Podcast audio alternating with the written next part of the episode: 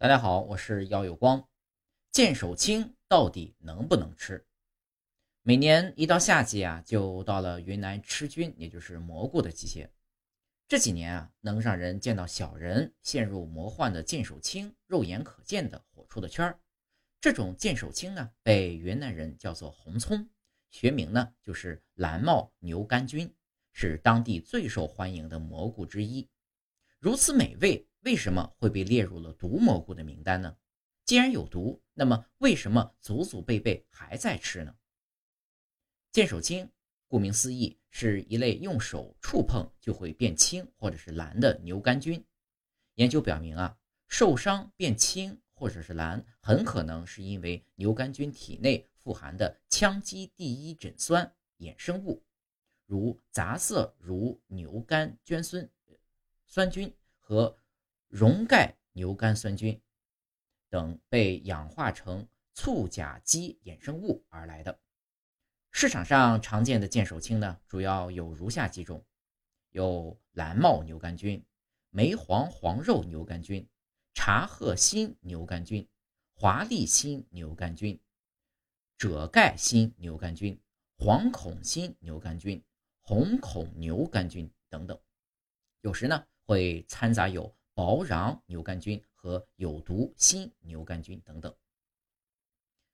其实啊，剑手青类牛肝菌呢，还远不止以上的这些物种。它们呢，有着错综复杂的庞大的家庭关系。不过，你只需要知道的就是，受伤变青或者是蓝的牛肝菌不是一种牛肝菌，而是一类牛肝菌。那么问题来了，这些剑手青有毒吗？目前啊，针对剑手青的化学成分研究还比较少。不过呢，我们仍可以从云南每年误食毒蘑菇中毒的案例里推断出哪些剑手青有毒。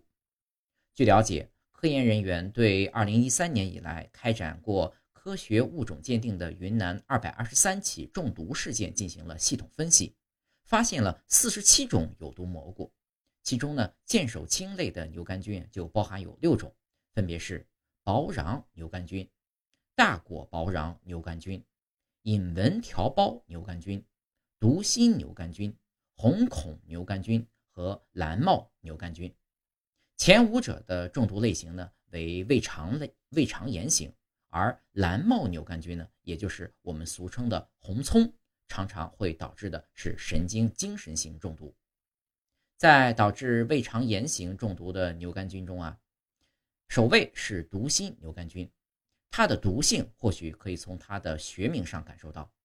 以往很多人都认为吃剑手青没事儿，最多拉拉肚子，见见魔幻小人儿。然而呢，实际情况可能比这个要严重很多。毒心牛肝菌能够导致严重的胃肠不适和脱水，甚至会危及生命。它的毒性啊，可能来自它体内的毒蛋白。并与来自欧洲的同样可危及生命的魔鬼红孔牛肝菌的毒蛋白有相似之处。对于大家最关注的红葱，也就是蓝帽牛肝菌啊，尽管其毒素还未知，但是呢，作为餐桌上的常客，已造成多起幻视幻听的神经精神型中毒事件。这种幻视幻听症状呢，也是多样的，常与大家所说的见魔幻小人儿有所不同。不愉快的经历也时有发生。不过呢，大家对红葱呢也不必过于担心。既然祖祖辈辈都在吃红葱，也就说明只要正确食用红葱还是安全的。就好比河豚，几乎大家都知道它有毒，而且毒性不小。但是只要你处理得当，就可以避免河豚毒素中毒。红葱中毒啊，其实主要是由于大家漫不经心的烹饪，比如说。没有做熟，或者是隔夜冷吃所致的，因此特别提醒大家，红葱是一种条件性可食用的牛呃的剑手青。如果烹饪得当，首先做熟是关键，它体内的毒素呢就是能被破坏降解的，也就会变成上乘的山珍。如若烹饪不当，您中招的概率就很。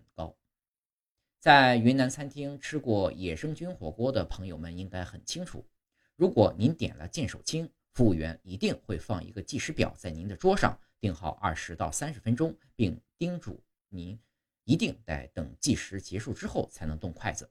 他们这么做不是为了搞形式、烘托气氛，而是他们过去经验的积累是有科学道理的。云南野生菌市场上的红葱作为一种常见的野生菌类，因其独特的口感，一直以来都受到大家的青睐。在销售红葱时呢，建议销售者提醒购买者，红葱具有一定的毒性，食客呢也不要被美味冲昏头脑，必须规范烹调，做熟煮透之后当餐使用。毕竟心急吃不了红葱。